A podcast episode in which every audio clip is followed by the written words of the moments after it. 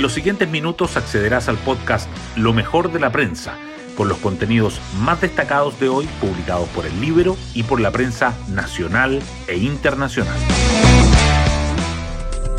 ¿Cómo están? Buenos días, soy Pía Orellana y hoy es martes 24 de octubre del 2023.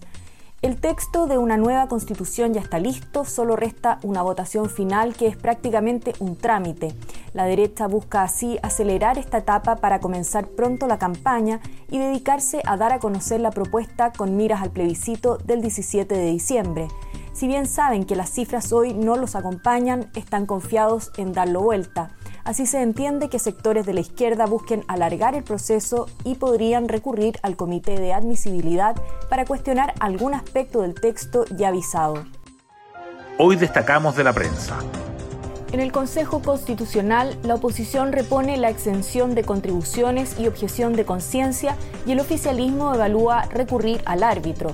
El Pleno aprobó por 32 votos a favor y 17 en contra los cambios propuestos por la Comisión Mixta y cerró la discusión del borrador de nueva Constitución. La votación final del texto completo se realizará el próximo lunes 30.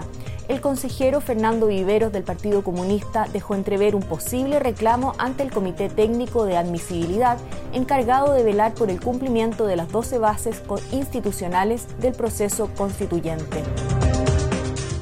Partidos alistan definiciones de cara al plebiscito y el gobierno refuerza la idea que no habrá tercer proceso constituyente. La derecha nombró a cuatro coordinadores para la campaña por el a favor, mientras que Amarillos, Demócratas y la DC buscan fijar postura sobre la propuesta constitucional esta semana. Por otra parte, la ministra Camila Vallejo reafirmó los dichos del presidente Boric sobre la falta de condiciones para habilitar otro proceso y el oficialismo comenzó a discutir estrategias para después del referéndum.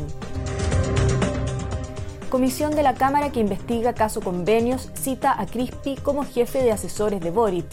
La instancia parlamentaria acordó en forma unánime una tercera citación a Miguel Crispi para el 6 de noviembre, será en calidad de jefe de asesores del segundo piso, cargo que desempeña, y no solo de ex subdere.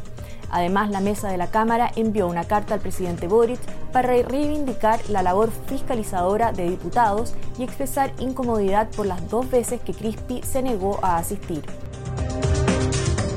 En el libro les contamos que la exdirectora del Augusto Dalmar demanda a la Corporación de Educación de Ñuñoa por 171 millones de pesos.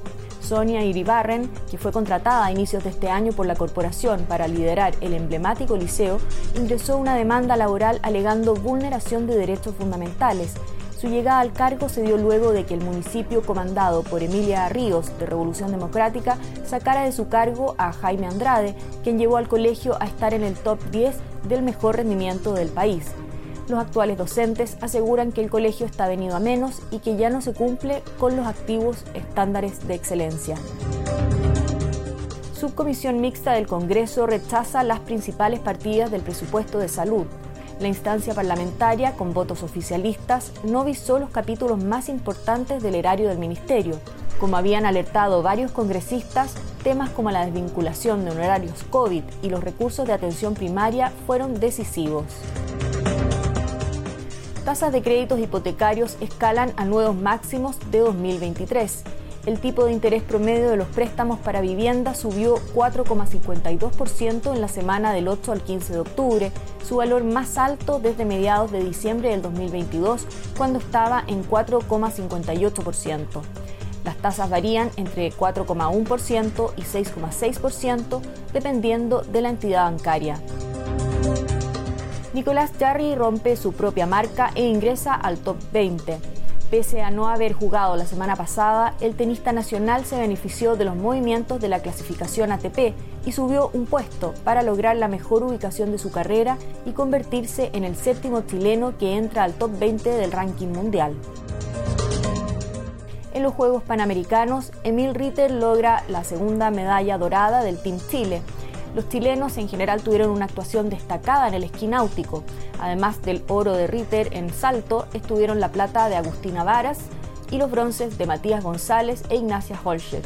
El remo aportó tres preseas y el básquet 3x3 sorprendió con dos medallas, plata en masculino y bronce en femenino. Hasta aquí la revisión de lo mejor de la prensa. Que tengan un muy buen día.